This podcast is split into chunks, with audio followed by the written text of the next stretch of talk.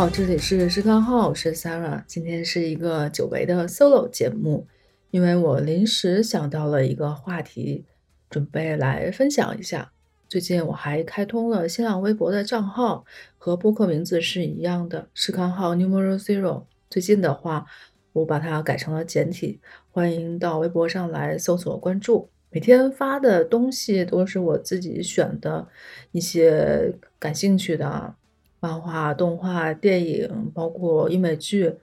不一定是最新的新闻资讯，希望你也能喜欢吧。其实最近我也有把 B 站来上传一些视频，因为感觉其实就是加了一张图的播客节目，比小宇宙的这个播放量还是好了很多的。虽然我也不知道到底是为什么吧。以后的漫画节目，我觉得还是做视频。整个的直观会更好一些，有兴趣可以关注一下。不过现在还没有开始做出来，所以就先不放到 show notes 里面了。OK，今天我想说的这个话题，其实就是因为最近工作的关系，看了很多的绘本嘛。这个绘本加在一起，可能也看了有几百本了。有时候出版社会拿一些漫画跟图像小说给我。就让我产生了这种迷思，加上这两年其实我也买了很多的图像小说，现在还有几本在路上。买漫画更是隔一段时间就会来看看，再加上看绘本，感觉这三个非常类似的作品形式可以来讲一下，还是有一定的意义的吧。那么我们就先来说一下漫画，漫画这个词。从古至今到底是怎么来的呢？其实最早是在《宋人笔记》里面有看到，他当时有个名词叫做“漫画鸟”。然后到了二十世纪初的时候，我们又吸收了日本的这个“漫笔随意而画”这么一个概念。所以，关于漫画到底是单格还是多格，是单页还是多页，到底是在幽默夸张的讲一个。呃，很随意的东西，还是要讲一个比较扎实的故事？到底是要讲真实的事情，还是要画一个虚构的小说？其实这些都是可以的。漫画现在在世界上，我们可以大致分为三种吧。首先，最容易我们接触到的就是这个日式的漫画，就叫做 manga。还有呢，就是美式的漫画，叫做 comics。另外呢，还有就是欧洲的漫画。其实欧洲的漫画是最早诞生的，众所周知的就是以这个比利时那边为代表的，其实是连环画为基础的，和现在我们看到了很多欧洲漫画其实是完全不一样的。那个时候的欧洲漫画是一种比较随意的、精简的一种绘画，因为它是按照这个环状或者是带状排列呈现给。大家的，所以就具有了一种连环的性质，也就是我们知道的这个连环画了。其实你在最早看日漫，大概就是从呃《兽龙之虫》开始，它开创了一个新的形式。当时他以这个长盘庄为中心，找了一批的日本漫画的这个大师，然后尝试从电影或者是其他形式的一些文化作品里面借鉴一些手段到漫画里。所以呢，就把这个一张纸上一页上可以展现的最多的元素激发出来，然后发展出了现在我们能看到的这种日式漫画的一个形式。而且呢，题材上面也是探索的非常的广泛，深度在那个时代其实也是达到了一个前所未有的一个程度。这边的一个代表作就是他的《火鸟》漫画，其实现在。主要还是以讲故事为主要目的的啊，形式上它会用一种很连续的、有内在逻辑的几个画格，然后排布开来，充分调动在一页上面可以使用的一些手段吧。比如说，我们经常在漫画里看到的这个拟声词啊，还有那个对话泡泡以及留白等等，作者来操纵。读者，你的一个情绪，然后从内容上来讲，其实漫画与小说啊、与电影啊这种文化作品形式是同级别的，但是你知道现在并不是这个样子，懂的你就都懂吧。日式漫画其实是这个画面跟文字结合最紧密的，而且呢，就是这两者的作用是同样重要的，没有办法分开的。日本漫画创作的规则其实有蛮多的，最主要的一个显著的特征就是它很讲究细节。这个没有办法讲得很清楚，就只能大家去探索一下了。总之呢，就是从这个创作手段上，还有形式上，其实日本漫画是围绕着叙述一个故事为中心啊。这个整个的格子的排布也是这个样子，只是它更注重画面跟文字以及。符号，它们互相搭配来表现一种人物的情绪，它不是只靠画面或者只靠文字，也不是想要去强调其中一个元素是多么多么的好，它主要是，嗯，为了一个叙事的流畅以及你阅读上的一个呃顺遂，会对画面上进行一些处理。就是就这个故事层面上来讲，我觉得日本漫画。在形式上的一个追求，其实是美国漫画跟欧洲漫画都没有办法比拟的。你不能说这是个优点或者缺点吧。总之，日本人向来真的对形式主义的东西是非常的追求，也是他们作品的一个特色吧。然后我们再来看一下美国漫画，我们现在能看到的美漫，反正我是更喜欢看影视作品这个。他们的画工真的不合我的口味。美国漫画的这个绘画的作者，他们就真的只负责画画，其他的都不管，而且会经常换。这个编剧是写故事的人，这两者是完全分开的。所以美漫对剧本的这个重视是非常高的，而且也是非常依赖的。就好像之前《守望者》当时是作为小说。获得了雨果奖，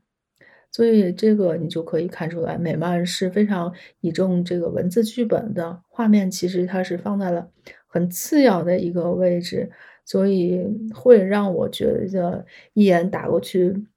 不那么不那么吸引你吧。我觉得欧洲漫画也有这个特性，但是呢，美漫更突出一点吧。然后跟日漫相比，美漫的一个差别。主要还是在这个美术上，就是它不是为了这个叙事把这个排版或者是这个画面做的很美观，或者是阅读起来很通畅，而且它没有那么多的拟声词，它用的是很单一的那种，完全没有日漫那么的灵活，而且很多美漫其实角色他的这个表演都很生硬的。就非常的原始吧，而且呢，还有一类的美漫是这个卡通漫画，这种呢就基本上是低幼类的，还有搞笑的作品，阅读门槛是非常低的。而这个地方我们可以顺带来说一下香港漫画。香港漫画虽然是继承了很多的这个日漫的画风啊，还有演出手段，但其实像这个分镜跟叙事，其实是更像美漫的。而且香港漫画的这个出版方式跟美漫几乎是一模一样。这边我们就顺带来提一下香港漫画。然后到了这个欧洲漫画，其实年纪大的人知道的可能还是那些经典，比如说《丁丁历险记》啦，还有《蓝精灵》。但这种不是我们现在要说的欧洲漫画的一个经典的，或者说是主流的形式。欧洲漫画现在其实是。把这种形式当成了一种艺术表现的手段，所以呢，它在这个技法还有内容题材创作的形式上都是很自由的，而且有很大的一个包容性。所以它追求的是一种表现形式跟画面上的一个艺术进步。所以你经常能看一些欧漫，在这个画面追求比故事会更强烈一些。而且这些年，我们看了很多主流的，呃，图像小说也好，欧漫也好，这种程度是越来越高了。还有一些是专注在这个讲故事的那种欧洲漫画上面，其实他们也不会像日漫那样用很多手段，画面上去调动你的这个情绪，它就是在按部就班地讲一个故事，其中比较好的，它会吸取美漫还有日漫的很多手法。但是欧洲漫画大部分也是采取一个编剧加画家这么一个创作模式，而且它的出版流程真的是非常非常长，可能一年只出一本，一本可能就那么二三十页，但是这个画面是非常精致的。嗯，我觉得整体上来说，欧漫是最精致的这么一种形式吧。这几年其实随着后浪这个引进的图像小说跟欧漫是非常多的，我们也能看到很多的精品，比如说黑猫侦探系列，还有这个莫比乌斯，都是这几十年欧洲顶尖的漫画作品。而且后浪每年都会出一些新的东西，而且完全是不在少数的吧。之后它也在陆续出版着。其实每年后浪漫的这个书目都是非常厚的。也就是下面我们要说的这部分图像小说了，那我们就正式进入图像小说的讨论了。图像小说是上世纪六十年代介绍到美国的，它呢有一部分是每期三十二页的那种杂志，可以把它直接出书，用漫画来表现创作的这么一种作品。维基百科写这个图像小说是给成年人阅读的。图像小说其实都比较厚，可能有一本书那么厚，这个厚度比漫画就高很多了。它也是有完整故事的漫画。图像小说让这个漫画有了很多文学性的特征。在西方漫画的创作里面，图像小说这个词它就代表着内容更复杂，而且呢，它是要和之前的那种卡通。读本就是针对儿童创作的漫画来做出区分，所以呢，你说图像小说是小说吗？那也不只是小说，而且最近由于引进了很多摄影以及其他的当代艺术的表现手段，而且题材呢也包括了很多的时事议题、传记、非虚构写作，还有游记。它也不能算是纯小说的内容，完全是超越了它的这个标题。它不仅仅是一个 novel 了。所以整体，我们现在说了这些图像小说跟漫画的一个区别，一个呢就是它们有共同性，都是漫画，都没有脱离漫画的一个技法。虽然图像小说说是小说，但是呢，它也不是一个完全虚构的东西。嗯。可能图像小说的这个主题会更加的严肃深刻一些。这个词其实是诞生于这个欧美时代的，在看这个超英的这些人进到了中年，他们又想看漫画，但是呢又想看到一些深刻的东西，所以呢就开始改变传统漫画的这么一个题材和发行方式，所以。据说这个图像小说之父是一九七八年，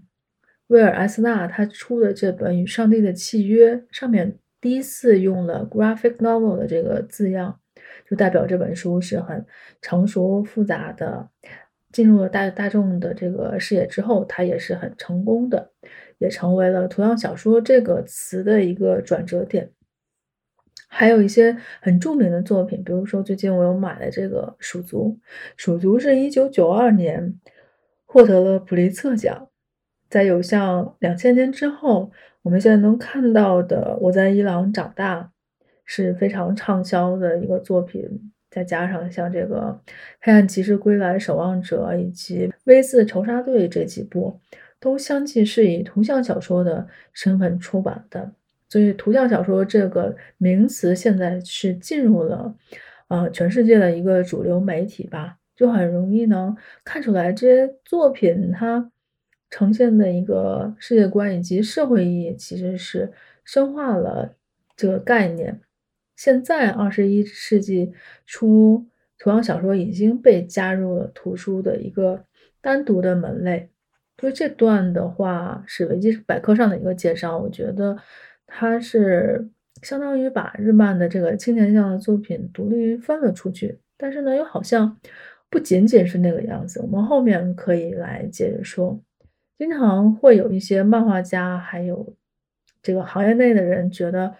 视觉文学或者图像小说这个词是有欺骗意义的。比如说，有人会经常说：“我是看图像小说的人，我不看漫画。”这个就跟你读别的书都有鄙视链是一样。所以之前艾伦·莫尔就吐槽过这个词，觉得图像小说是在贬低漫画。它。就是一个价格很高的漫画。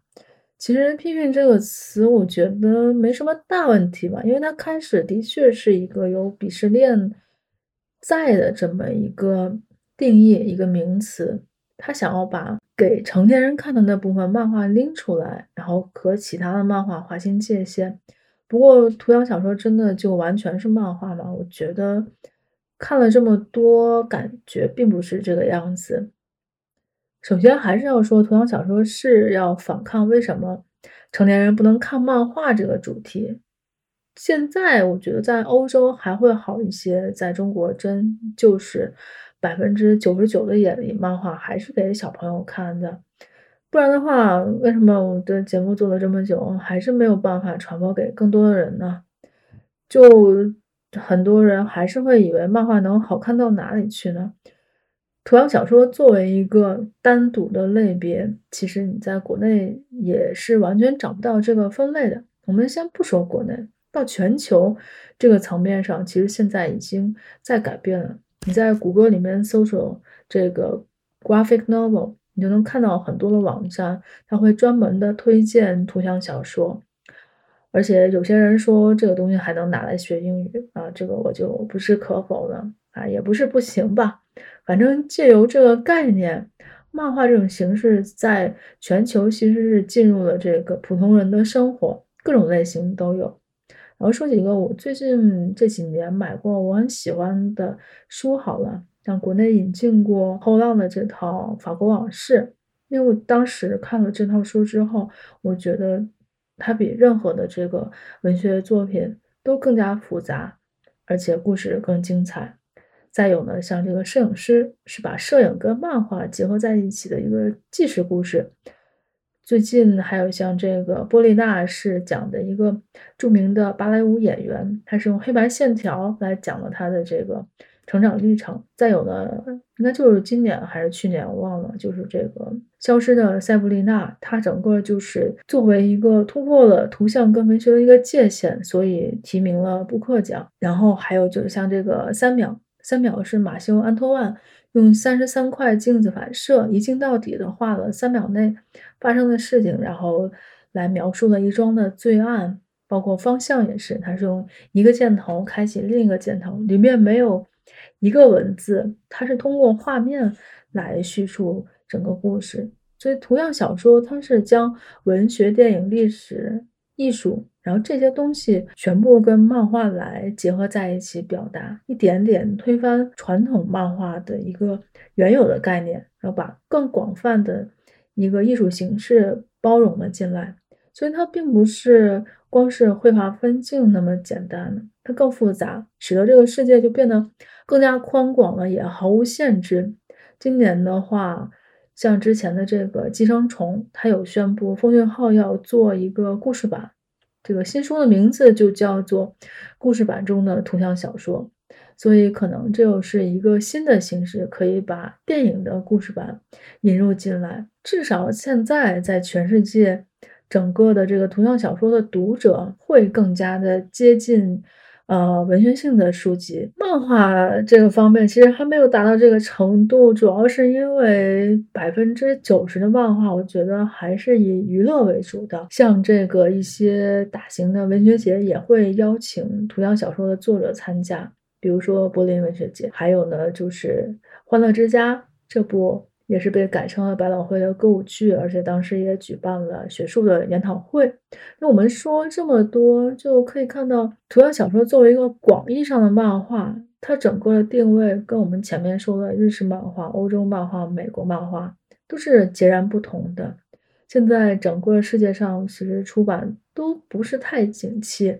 但是呢，大家又纷纷成立了很多的这个关于图像小说的出版社，尤其是很多英美正规的大型的机构都开始投入运营了。日本漫画现在我就会发现，只要它翻译到海外，符合是成人读者阅读的这个范围，有很强的艺术性，也会被归到图像小说的这个分类里面。比如说这个妖怪大师水木茂的漫画，还有就是另外一位我特别喜欢的一部日本漫画家，就是谷口治郎。那众所周知，他的漫画在法国销量比在日本要高得多。也更受欢迎一些。这个图像小说我们暂时先说到这里，因为下面的话我想要引入就是绘本了。图像小说我觉得现在没有被归到漫画整个大类里面，还算是一件好事吧。嗯，绘本的话，其实大部分是让这个画面占到了更主要的作用，文字还是以补充为主的。它不是要使用连续的画格来叙事的。绘本的主题非常的单纯，也很纯粹，就是美好的事物。而且呢，它的要求是必须简单易懂，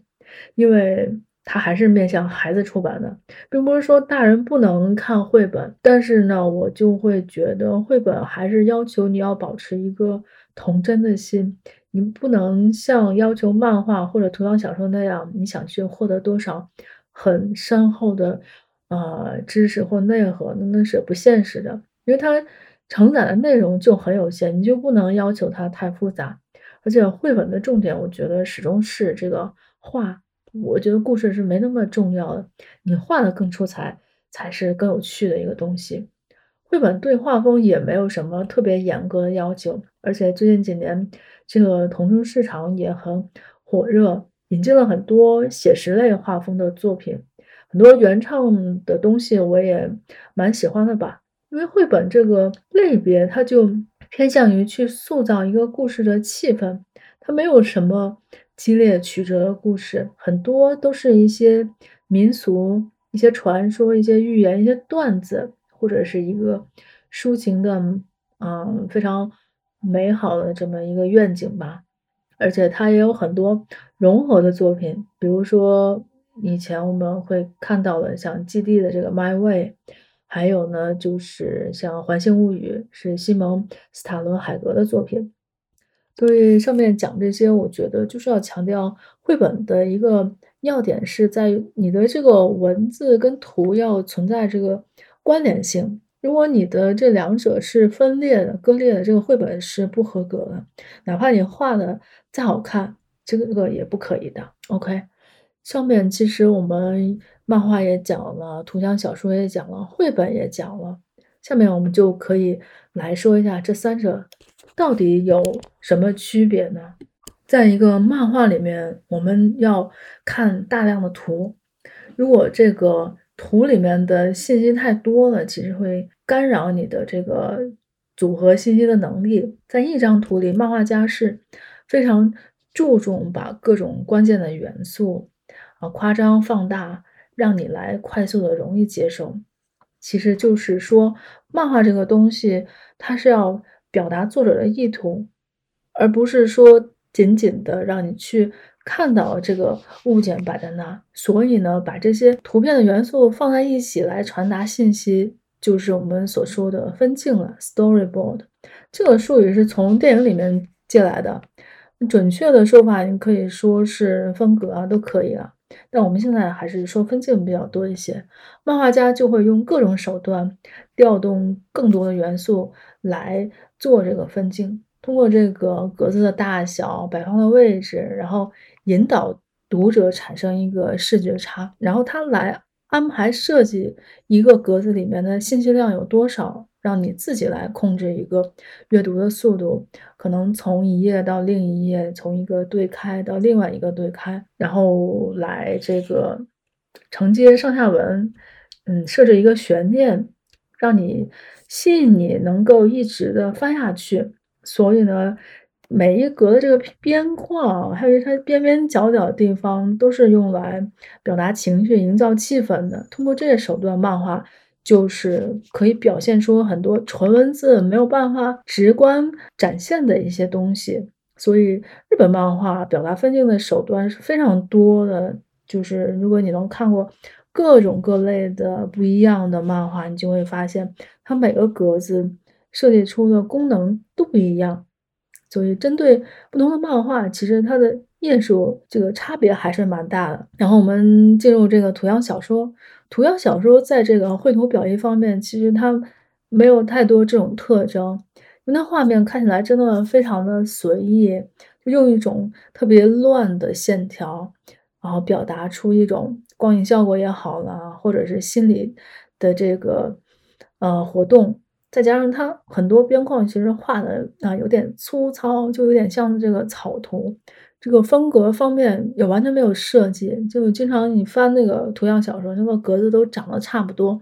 而且呢都是正方形，中间可能有一些空隙来引导你，告诉你应该是从哪边往哪边读。这个基本上就是通常的图样小说的一个标准，你看到的也差不多都是这个样子的。有些呢，因为一个故事，所以整个的。一个段落可能在几页里面来展现，一页可能只放一张图或者几张图。其实图像小说它就是在刻意避免使用漫画要用的那些技巧，它没有所谓的分镜草图，它就是一个一个的格子，整个这个文本跟图是同时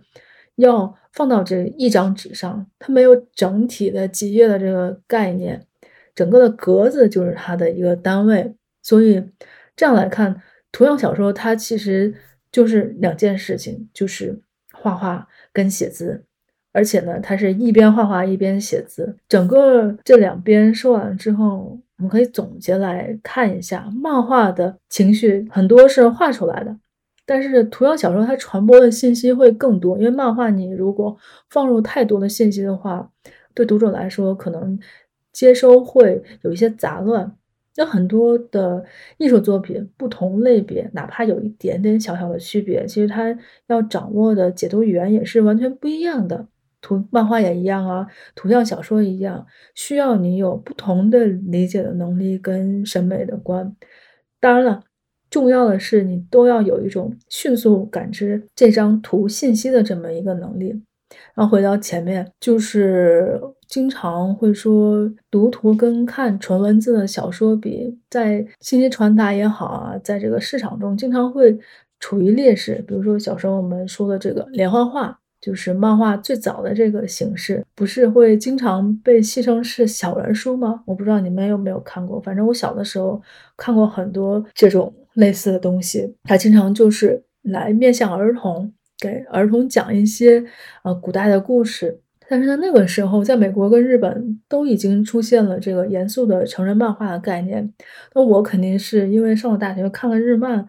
才知道了啊，这个漫画还是有少年向跟青年向的这么一个区别了。所以现在不管是图像小说也好了，青年漫画也好，它都是想要。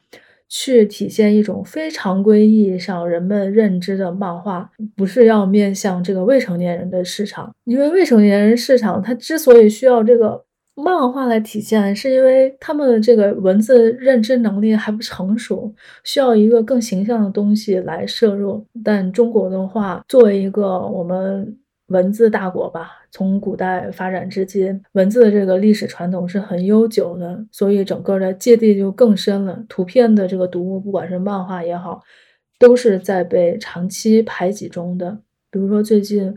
我忘记了是最近这几天还是之前，持续的漫画读物是在被查封的，它不太允许人们。能够长时间接触到一些不同的东西吧。有人说，其实我们现在全球已经进入到一个读图的一个时代，呃，图像小说这么的重要，但是其实反而又加深了这个东西是个快餐的这么一种形象。就是你是不是有认真的读这张图，有没有看它的里面的所有的元素？这个图到底是怎么来的？怎么跟他写的这个文字是？相符合来体现一些信息的，如何你去接收这些，嗯，算是精读漫画的这么一个类别，这是我自己说的，我不知道现在到底有没有这种东西。看漫画，甚至是看图像小说，现在其实还是远离这个主流系统，被作为一种比较特异的一个东西。但是我希望这个东西以后能够。在国内也被重视，然后在这个全球上提高它的地位吧。因为我自己其实经常看漫画，我会。嗯，这边看完了，嗯，好像有些东西也没有记住，我再回去多翻几次。所以这个是我喜欢漫画的一个原因，就是你可以自己掌控这个阅读的速度，你不一定说这个翻完了就过去了，你就回不去了。就像影视作品是没有办法立刻回到你想看的那个东西，所以这个是文字作品，就是书面作品的一个优势吧。所以最后我们。来总结一下绘本。绘本刚才我们说了是图文互补的一个东西，你把图跟文分开了之后，这个故事是很难阅读的，也是不合格的一个东西。漫画其实是这个图像要大于文字的，是以图像为主的，但是呢，它是通过图像和一些其他的元素来呈现文字的。一个信息量，而且它是拥有一个呃特定的分镜的这么一个规律。图像小说是图片加上文字，图文是要并行的。你把它分开之后，图像跟文字其实都可以独立阅读。它呢也没有那么讲究细节的这么一个分镜吧。这就是整个我觉得这三者的一个呃区别。当然，他们在大类上都是。属于这个图像作品的，这个我们可以确定一下。其实对于所有的读者来说，只要你能够放下对漫画的一个启示，或者是对图像小说的这么一个呈现，回到这个视觉作品的这么一个传统，然后回到文字的这么一个叙事，然后非常珍惜这两者共有的一个自由的土壤。所以，不管你说是漫画那样有特殊的分镜规律的一个作品，还是一格一格平铺直叙讲故事的这个图像小说，甚至是有很多完全不符合大众审美的一些作品，这些东西我在 A B C 书展上真的看过很多，当时脑子也比较迷糊，这个东西到底是不是漫画？但最近的话，又会觉得，嗯，只要它是自由的。然后它传达出了一些嗯比较特别的东西，它就是好作品。只要你在认真的有读图，不管是漫画也好，图像小说也好，它肯定都是值得。还有就是最近想说的一点就是，如果你喜欢一个东西，尽量去买纸质的，尤其是漫画或者图像小说这种东西，你看电子版真的会很亏的，就是你感觉不到作者的心血，以及电子版的东西真的作者是赚不到钱了。尤其是那些国内引进了的东西，那个版税要卖出去，作者才能收到回报。如果你真的喜欢它，就不要为它吝啬那几十块钱或者一两百块钱吧。其实我一直以来都是想录漫画节目的，但是呢就很难，因为漫画你要有一个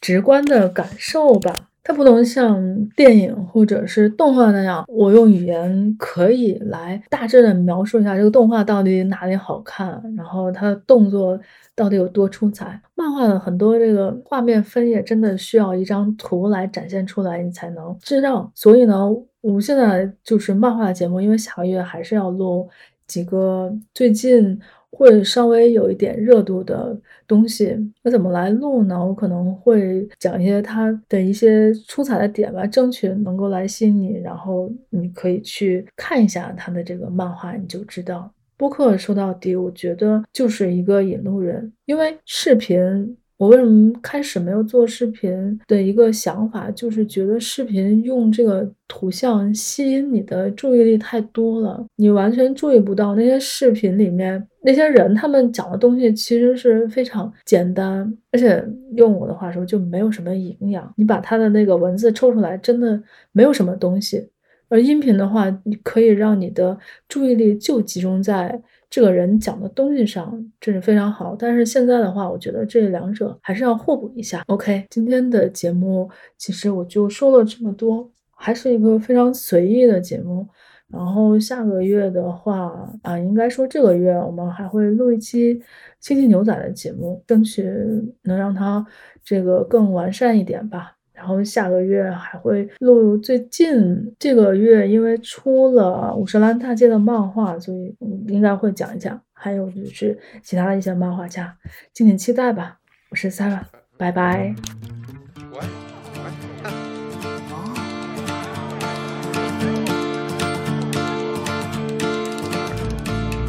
she's Resplendent, so confident lesson lesson。